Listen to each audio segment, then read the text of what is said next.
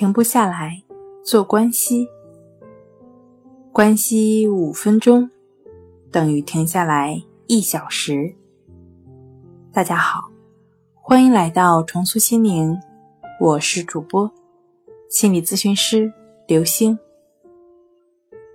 今天要分享的作品是强迫症患者大脑血清素假说。大脑需要血清素。因为尽管大脑的复杂精妙让人叹为观止，然而各个脑神经元之间却无法直接的联系。每个神经元的业务终端都有一个小缝隙，将它和自己的邻居隔开。比如说，神经元 A 要向神经元 B 发送一个信号，那就需要通过血清素来传达。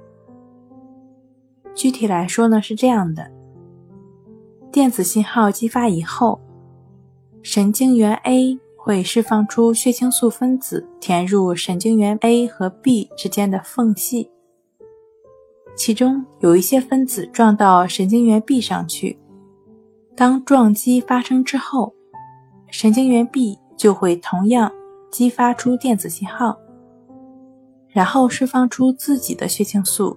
把信号传递给 C，就这样一路传下去。泼洒在缝隙中的血清素会被各个神经元回收，或者是说摄取，等到下次需要的时候再进行使用。在强迫症患者的大脑中，血清素就是这样工作的。这是我们目前。也就是现在已经确认无疑的部分，而所谓的强迫症血清假说剩下的部分，则大多数通过逆向推理得出的结论。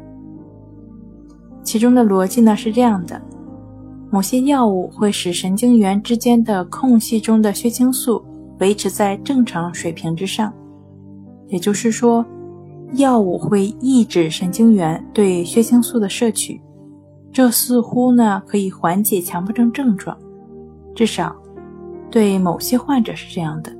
因此呢，通过逆向推理可以认为，强迫症患者的血清素可能会低于正常水平。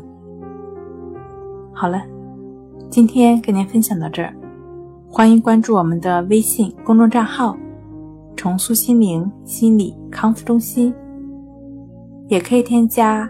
S U 零一一二三四五六七八九，与专业的咨询师对话。你的情绪，我来解决。那我们下期节目再见。